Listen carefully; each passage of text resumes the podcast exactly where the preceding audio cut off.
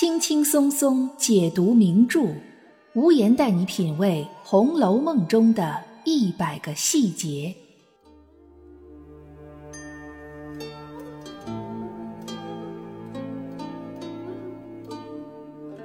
好的，各位听友，大家好，欢迎收听《红楼梦》中的一百个细节的番外，我是暗夜无言。时间真的过得非常快，当大家听到无言这一期节目的时候呢？就又到了我们一年一度传统的新春佳节的时候了。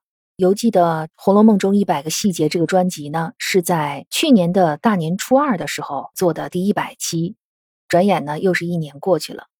我还记得在那期节目当中呢，说了一些和《红楼梦》无关的题外话，以无言的身份跟大家进行一个交流。那我记得有一个听友在评论里说，我说的都是一些废话啊，就是废话太多。当然，今天呢也忍不住要跟大家再废话几句，也是提前祝我们每一个听到这期节目的伙伴呢春节快乐，新的一年里能够健健康康的。把这个美好的祝愿呢，通过我们喜马拉雅平台送给每一位听无言节目的听友。前两期的番外呢，无言主要跟大家探讨了一些《红楼梦》当中主要人物以及相对比较主要的人物，他们的名字当中有哪些隐含的寓意。这些寓意呢，可能未必是作者本人所有的，可能是无言自己在阅读的过程当中有一些阅读的联想、发散思维，跟大家一起来共享一下啊，我们彼此沟通交流。我觉得这是读书一个特别好的习惯，这也就是读书的乐趣之所在。就像一片海洋一样，你在不同的深度去潜伏、去游，你就会发现不一样的风景。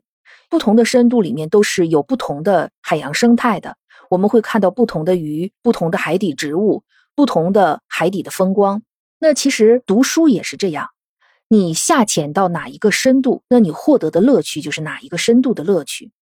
在前几期的节目当中呢，说了《红楼梦》当中的主要的人物，比如说林妹妹呀、宝姐姐呀、史湘云呐，以及贾家的玉字辈他们的名字，说的都是主要的人物。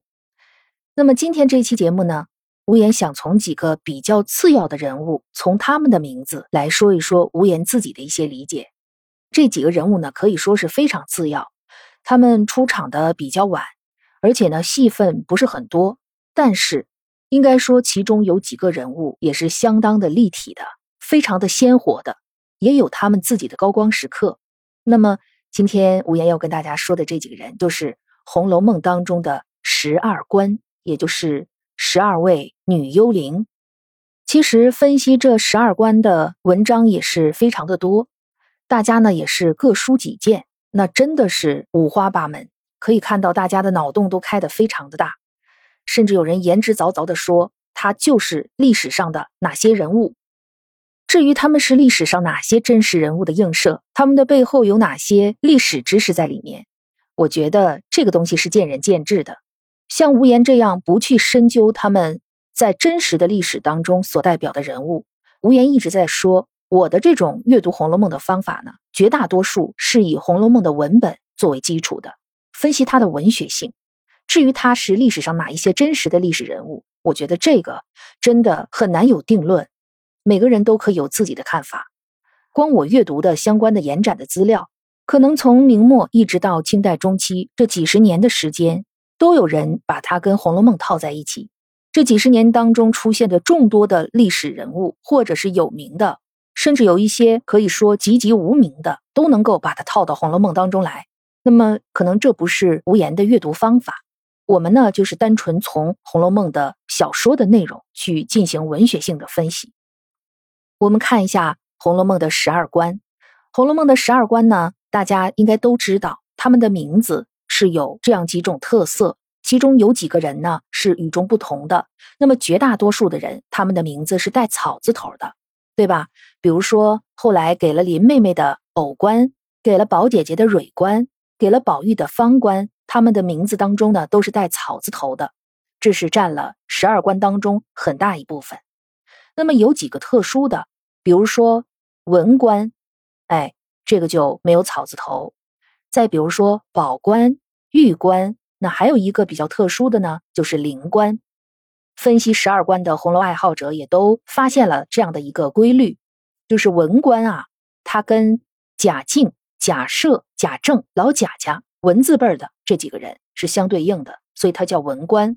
文官在最后十二关这个组织解散了之后，他是分给了贾母，这也是对的，因为贾母是文字辈的长辈，对吧？他是贾政和贾赦的母亲，由文字辈的人来伺候他。这个从长幼上来讲也是长幼有序的。那么宝官和玉官，很多的这个《红楼梦》爱好者认为，宝官、玉官代表的就是宝玉。那么宝官和玉官这两个人，实际上他们在《红楼梦》当中的出场是极其有限的，但是他们的出场是很有特点，也很有暗示性的意义。他在什么地方出场的呢？他是在怡红院当中出场的，恰恰就是在贾宝玉居住的地方。有一天下雨了，然后怡红院的那个院子里呢就积水。他们几个年轻的小姑娘，包括袭人啊、晴雯啊，还有怡红院的那些小丫头，就在院子里面呢玩水啊。大家知道，这个小孩啊，小孩心性的人都是喜欢在下雨天的时候玩水。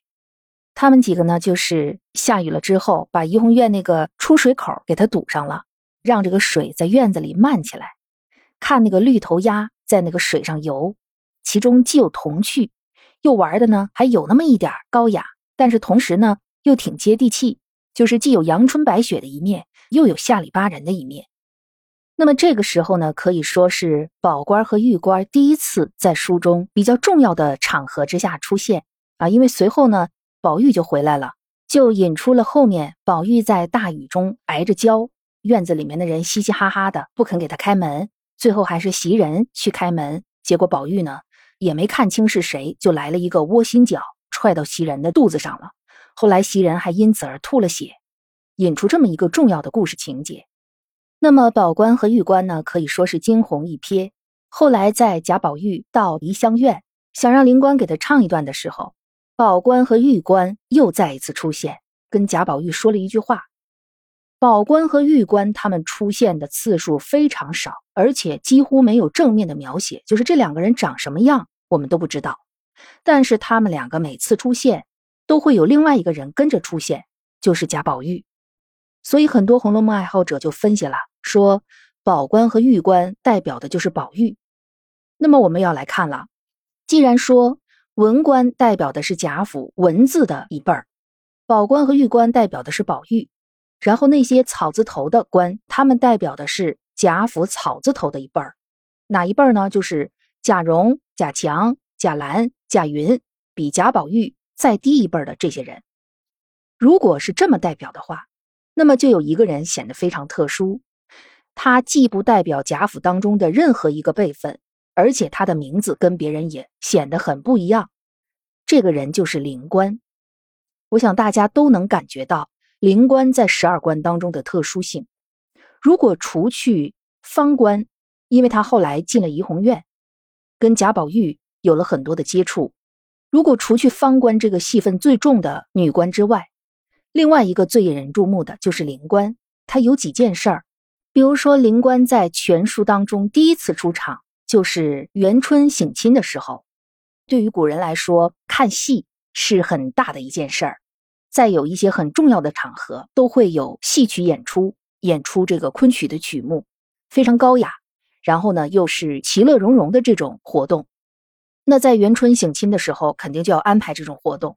贾府也专门为了元春省亲而从外面买来了十二官，所以他们在元春省亲的时候肯定是要亮相的。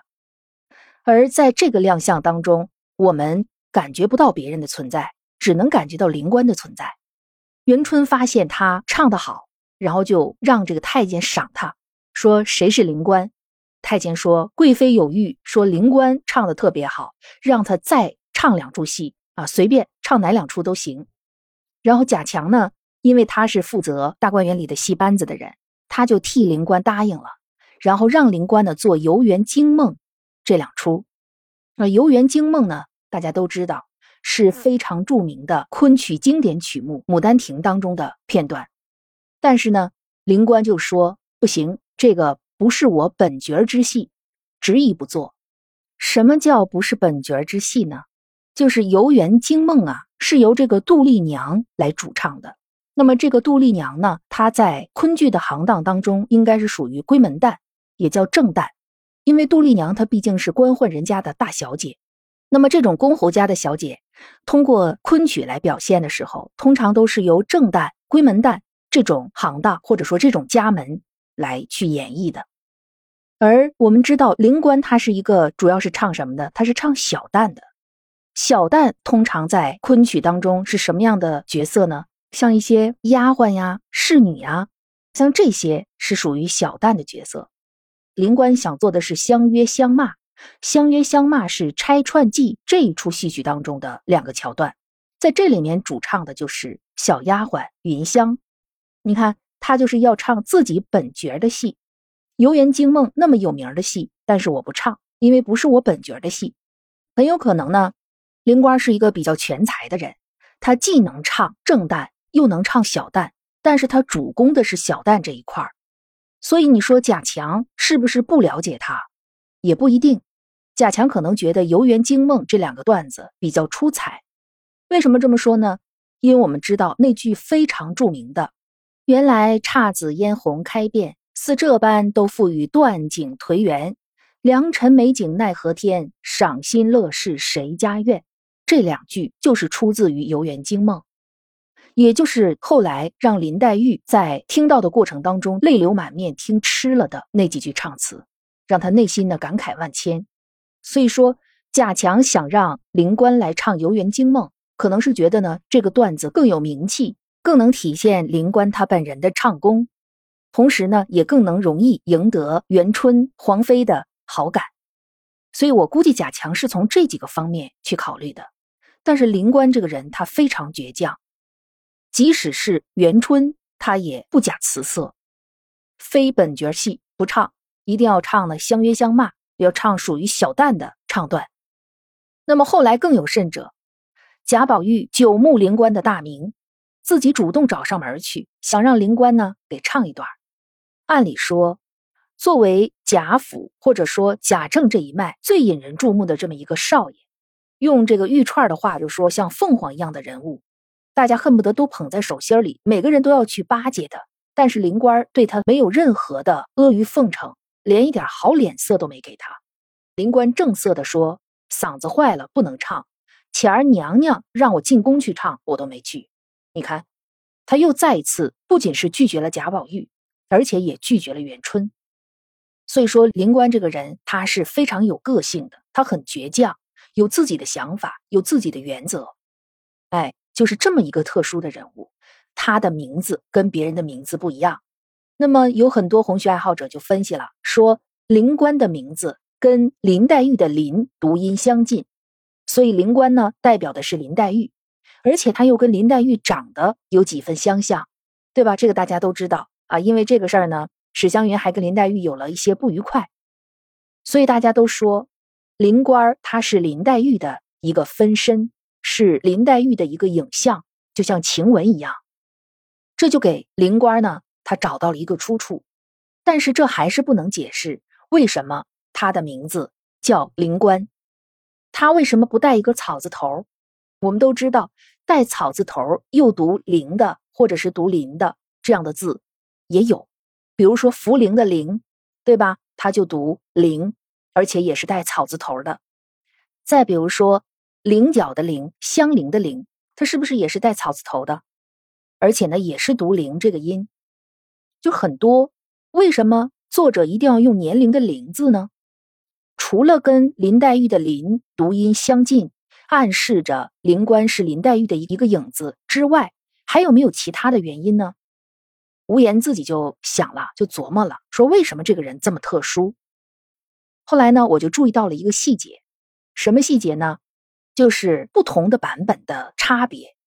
我先看的呢是脂批的甲戌本，支批的甲戌本对第三十回灵官画墙这一段的描写，它的回目标题是什么呢？是宝钗借扇击带双敲，灵官画墙吃及局外。我相信这也是大家最耳熟能详的一个回目标题。很多人都说读《红楼梦》要读支批本、甲戌本啊，或者庚辰本啊，更接近《红楼梦》的原稿。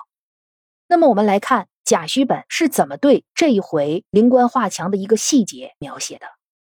他是这么说的：说贾宝玉呢跟金钏在那儿腻腻歪歪的，被王夫人打了金钏一个耳光，骂了一顿。然后宝玉呢，这个就觉得脸上没有面子，也怕波及到自己，他就偷偷的跑了，就进了大观园了。然后呢，就来到了这个梨香院。大家注意这一块其实也是一个细节。在之前大观园没有建好的时候，薛姨妈和薛宝钗还有薛蟠他们三个人进京，到了贾府之后，就由贾政拍板，就把他们安排在梨香院居住。那梨香院这个地方。是原来的荣国公老年了之后养老的地方，就梨香院这个地方呢，并不是很大，但是呢很幽静，适合养老，而且离王夫人和贾政的住所，离王熙凤的住所都不远，都很近。那么可见贾宝玉偷偷从王夫人那儿溜出来之后，就是他顺脚的就到了这个梨香院，刚好是在那条线上啊，所以这也是一个之前埋下的一个小小的伏笔。他就看见有一个女孩在那拿一个簪子啊，在地下在那抠土，然后呢一面悄悄的流泪。他以为这个人是在学林姑娘葬花什么的，后来一看不是，是这个女孩在地上画字。宝玉看了半天，画的是一个蔷薇花的蔷字。注意，贾诩本是这么写的，里面的原是早已吃了，画完一个又画一个，已经画了有几千个墙。这是贾诩本的。原文，庚辰本也是这样，就是在支批系列的版本当中都是这么写的。但是这里面就有一个问题了，我们可以看一下“墙”这个字一共有几笔，繁体的“墙”字一共有十六画。我们想一想，写一个十六画的字，写了几千个，这得花多长时间？暗夜无言无聊的时候试了一下哈，中速的速度写繁体的“强”字，十六画。大概也要花八秒钟的时间，就不说几千个，就是一千个，那也需要写两个多小时。在古代来看，那就是写一个多时辰。我想贾宝玉在那儿站着看他，肯定不会有一个时辰那么长。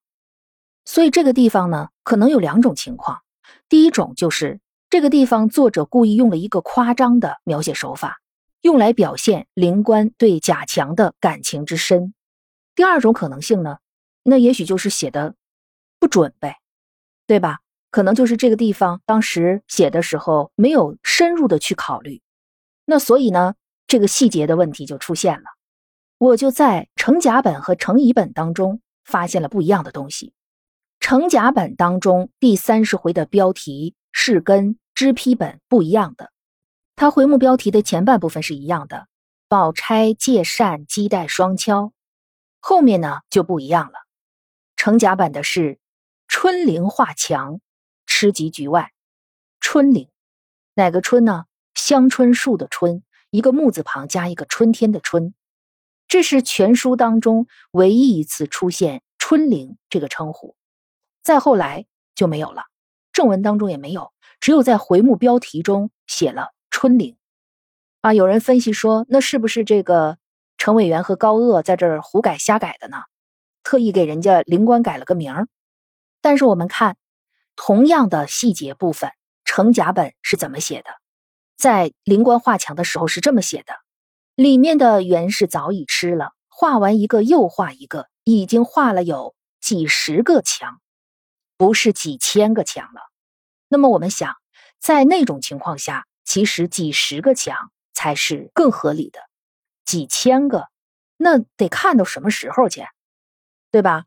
从时间上来讲，或者是从真实性来讲，几十个强比几千个强更容易让人接受，可能更接近真实的情况。那既然程甲本在写到这一回当中的具体内容的时候，这个细节地方更可信，那么我们就反推这个回目标题是不是春玲这个名字？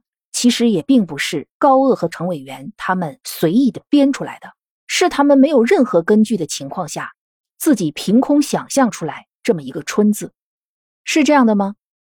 但就这一个问题来讲，别的我们不说，好像是程甲本可信度反而更高一些。那么我们就进一步分析了，有可能在作者原来的创作当中，也确实给灵官起过春灵这么一个名字，但是后来经过几次增删修改，就让他跟其他的女官一样，都叫灵官了。高鹗和程伟元，虽然高鹗的叙书让很多红学爱好者觉得是狗尾续貂，又有很多红学爱好者觉得程伟元不过是一个满身铜锈的书商。这两个人能有什么文学造诣啊？啊，把这个后四十回写的不伦不类的。但是在那个年代，能花心思去做这样一件事，我觉得这两个人也不完全是为了赚钱吧，也有一些对于文学的一些爱好和追求在里面。所以他们当时应该也是参考了流行在市面上的一些《红楼梦》的版本。会不会当时确实有一些《红楼梦》的版本当中把灵官？写作春灵，也会不会有可能原作者最开始给灵官的名字设计的就是春灵？啊，我们暂且先把这种可能性当做是有，我们来接着分析。那么“春”这个字，它不是随便的一个字，这个字呢是一个姓，就是有人姓春，这个春灵可能就是灵官本身就姓春，而且“春”这个字它的原意啊，指的是一种高大的、挺拔的落叶乔木。一种大树，但是同时呢，“春”这个字又可以引申为长寿，因为它表示的是长寿。再后来，再逐渐的就把它隐喻成父亲，最后呢，又逐渐的引申成父母。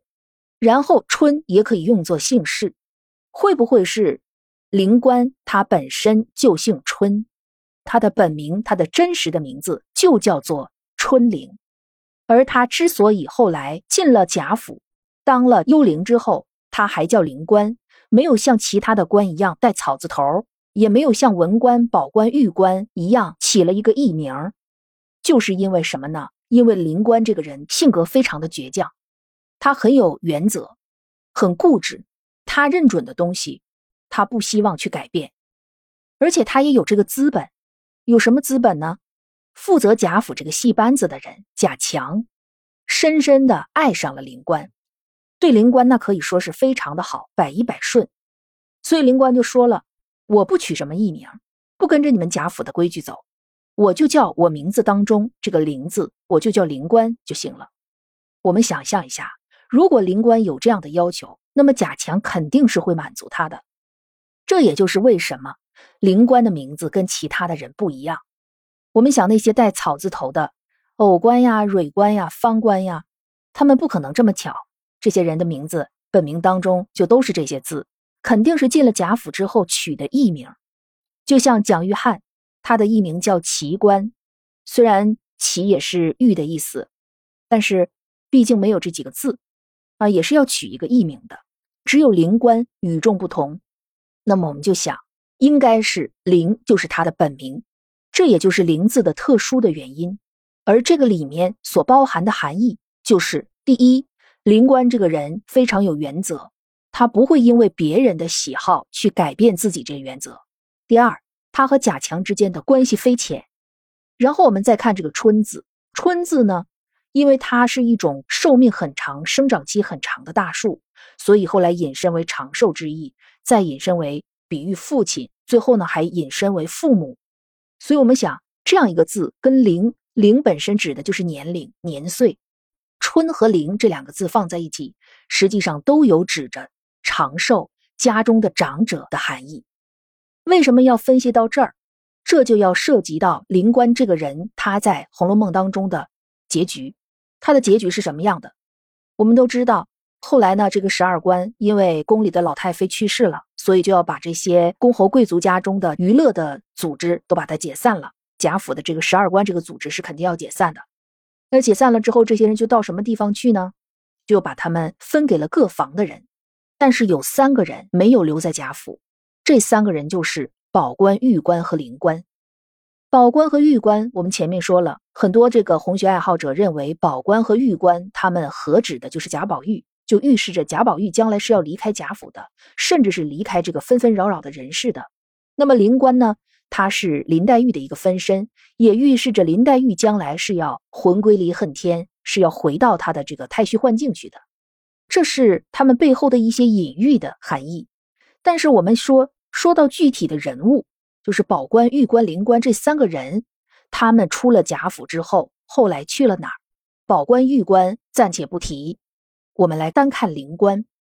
有很多红学爱好者分析说，灵官啊，因为他跟贾强相爱嘛，很可能是后来贾强把他带走了。但是因为那个时候灵官身体也不太好，当时贾强买了一个雀儿衔旗逗灵官开心的时候，灵官就说了自己身体不好，又卡血。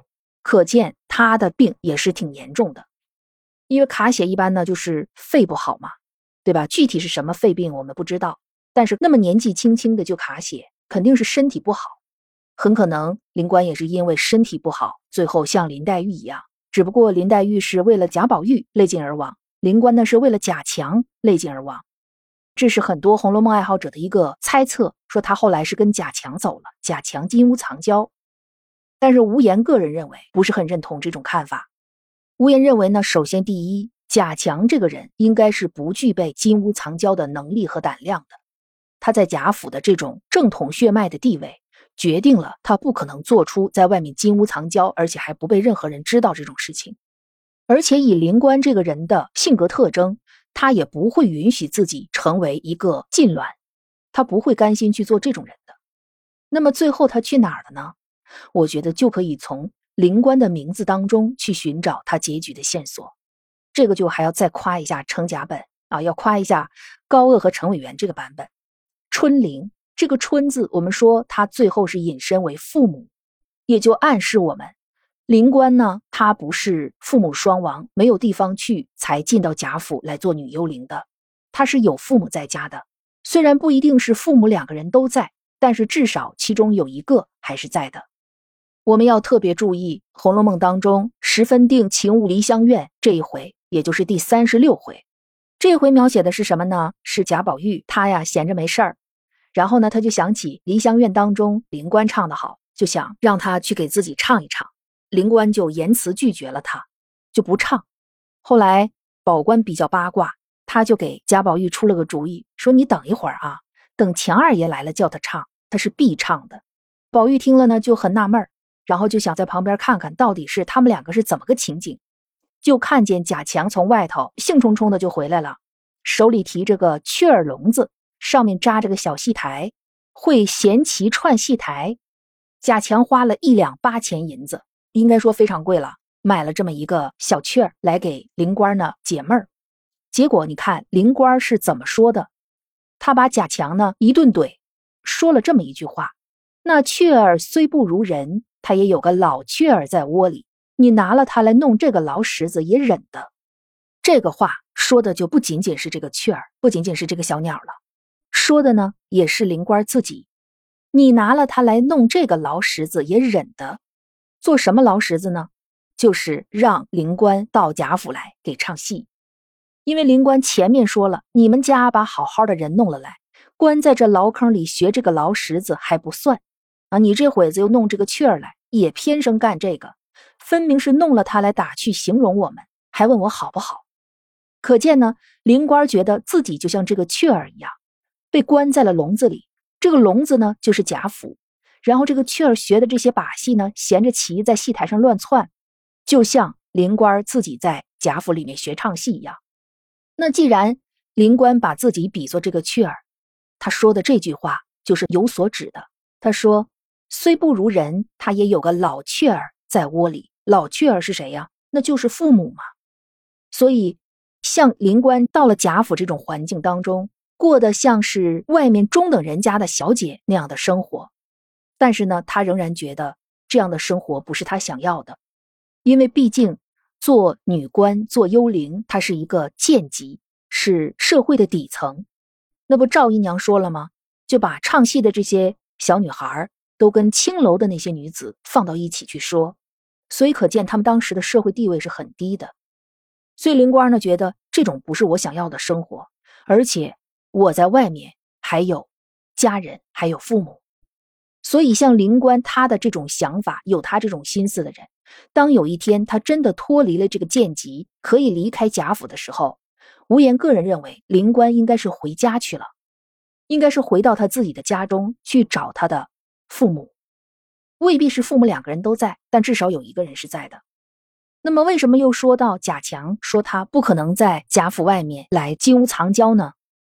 因为贾强这个人，他的身份啊，确实是比较特殊，在书中的第九回就已经交代了，用了几句非常简单的话，交代了贾强这个人的来历。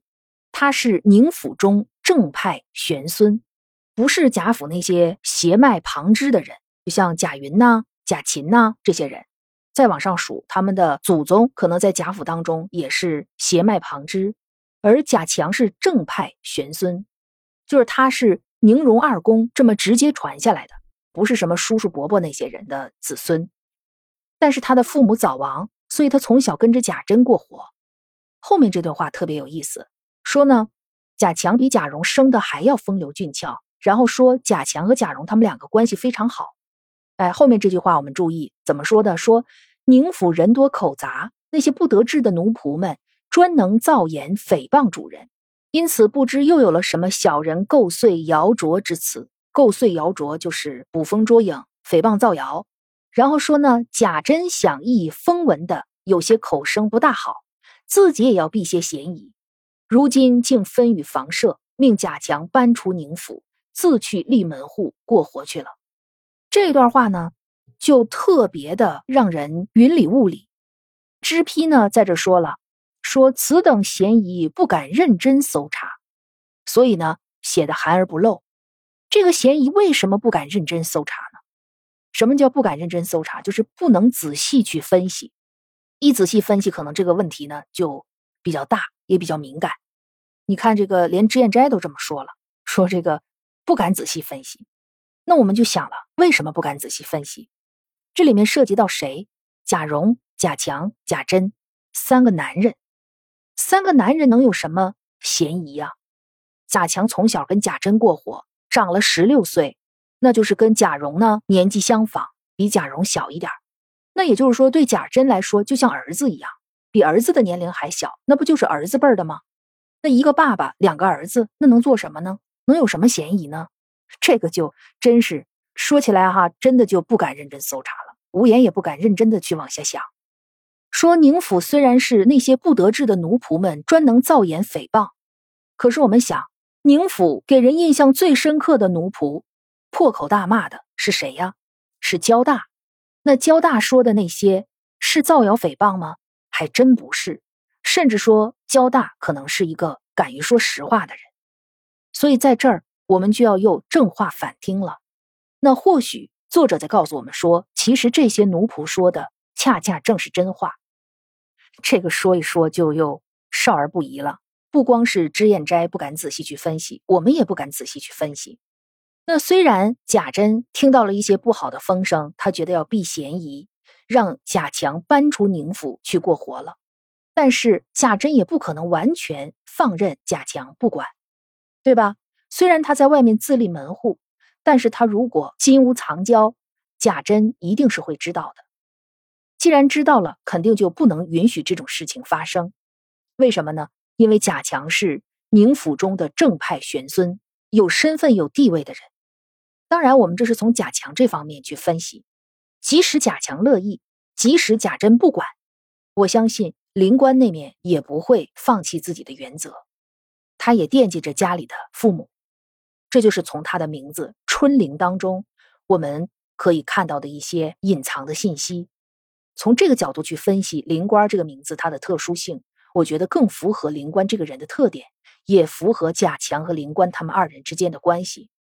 那么总结下来就是一句话：灵官这个人，他的名字就代表了他这个人的个性，也代表了他在红楼十二关当中一个特殊的地位。或许从当中也可以解读出他的人生结局。至于说灵官他是林黛玉的一个影像，这样说可能并不是特别准确。更准确的说法应该是，她是属于一个不同维度的，像林黛玉这种性格的女性的一种人生写照。我们都知道，不管林黛玉是什么样的性格，不管她的思想是什么样的思想，她毕竟是出身高贵的贵族小姐，从她的父亲和母亲。祖祖辈辈，他们的这个身份就是在那样一个阶层当中。但是我们来看，灵官她能够被卖身进入到贾府当中做一个女戏子，他是处于社会最底层的。那是不是不在社会的底层，出身贵族、出身豪门，就不会有这样悲惨的人生经历呢？这是作者给我们呈现的一个非常残酷的画面，就是无论你是公侯小姐，还是贱籍的幽灵，在那样一个社会当中，在那样一个宏大的背景当中，在那样一个呼啦啦似大厦倾的大的背景之下，覆巢之下，安有完卵？她是不同的女性的代表。就是她们可能有很多相同的地方，也有很多有天壤之别的地方，但是对于他们的人生来说，作者都是抱着一种同情的，同情当中还包含着赞美的这样的一种态度去写的。在上一期节目的最后呢，暗夜无言给大家留了一个我们的暗号“暗夜无言零零幺”啊，我发现破解出来的人真的非常的少，我有一种感觉啊，是不是我这个五万多粉丝当中有很多是僵尸粉儿？还是大家都比较腼腆。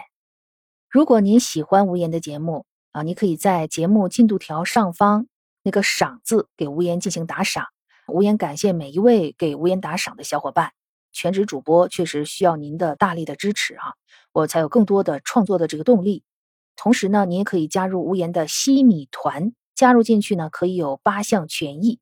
也欢迎每一位加入西米团的小伙伴能够加暗夜无言零零幺。平时大家玩的最多的那个平台，这名字我就不说了啊，因为这可能是一个敏感词。那我们今天的番外呢，到这儿就结束了，让我们下一期节目再见，大家拜拜。